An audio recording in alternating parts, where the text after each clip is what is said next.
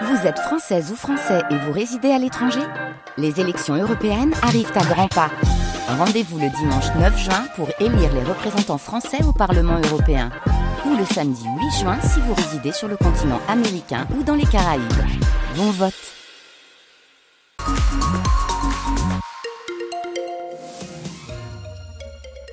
On commence par euh, ces évacuations hier à Bourg-sur-Gironde. Cinq maisons ont été confinées après l'effondrement d'une falaise au lieu dit pain de sucre, un phénomène qui s'est déclenché à cause des intempéries et d'une coulée de boue.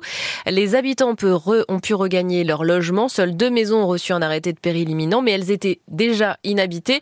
C'est pas la première fois qu'un tel phénomène se produit dans la commune, mais jamais les habitations n'avaient été touchées, s'inquiète le maire de Bourg-sur-Gironde, Pierre Joly. Cette falaise là, c'est la falaise du pain de sucre, est une falaise fragile et on a euh, déjà eu euh, des, des coulées de boue mais sans euh, jusqu'à présent, et ça a toujours été, ça n'a jamais atteint toutes les habitations. Quoi. Alors après, ce qu'il y a, c'est que c'est c'est des parties qui sont susceptibles d'être soumises au climat avec les pluies torrentielles, et que c'est par rapport à la culture qu'on a sur le plateau.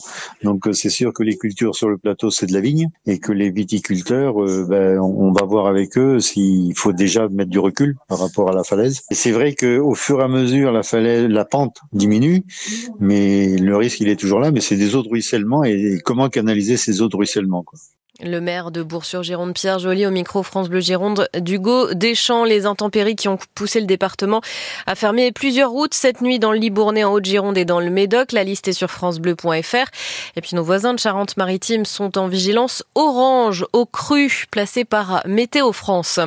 Un homme est mort dans l'incendie de sa maison à Régnac, dans le Blayais. Le corps de l'octogénaire a été retrouvé dans les décombres de son habitation. Hier, le feu avait détruit tout le rez-de-chaussée. Une enquête est ouverte. À Vert, dans le Libournais, un homme a été interpellé et placé en garde à vue hier selon Sud-Ouest, soupçonné d'avoir essayé d'étrangler sa compagne qui avait décidé de le quitter. Le parquet de Libourne a ouvert une enquête pour tentative de meurtre. Le ministre délégué chargé des Transports exprime sa vive émotion, une tragédie, dit-il, après le décès d'une adolescente en Côte d'Or.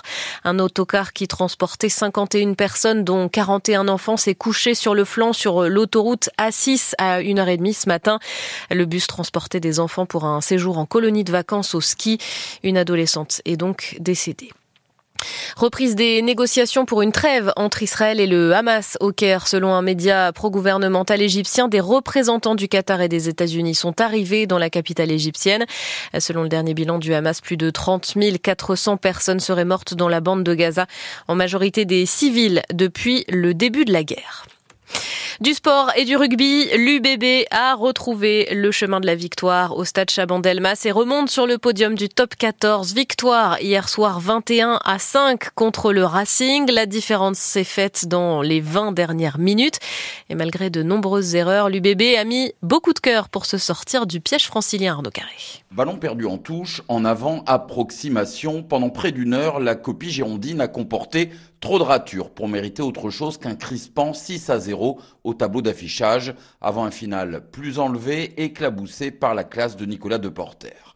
Mais c'est sans doute là, dans ces 60 minutes stressantes, que l'Union a construit sa victoire. Malgré sa fébrilité, elle a tout donné sur le terrain, à l'image d'une défense qui n'a laissé que des miettes à un adversaire tout aussi emprunté. Des plaquages agressifs qui ont fait reculer le Racing, une solidarité permanente pour refuser de craquer alors que les franciliens avaient mis la main sur le ballon.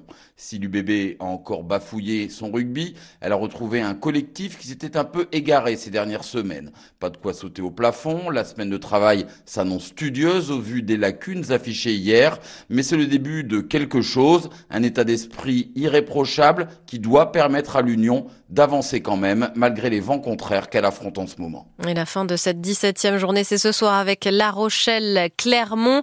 Les Parisiens, hier, du Stade français ont battu Pau 25-12 avec le bonus. Bonus également pour les Toulousains face à Castres, 33 à 6. Les Lyonnes du Stade Bordelais jouent de leur côté cet après-midi à Montpellier à 15h. Après leur victoire à Romagna, la huitième d'affilée, les championnes de France doivent gagner pour assurer la première place avant même la dernière journée. En athlétisme au championnat du monde en salle à Glasgow. Grosse désillusion pour la perchiste Margot Chevrier qui s'entraîne ici à Bordeaux en pleine finale du concours de la perche. Elle a été évacuée et placée sous oxygène à cause d'une fracture ouverte de la cheville. Et puis les enfoirés sur TF1 ont rassemblé 8 millions et demi de téléspectateurs pour euh, le spectacle enregistré ici à l'Arkea Arena de Floirac et diffusé sur France Bleu et sur TF1. Une part d'audience qui s'élève à 46%. C'est un record depuis 8 ans selon la chaîne privée.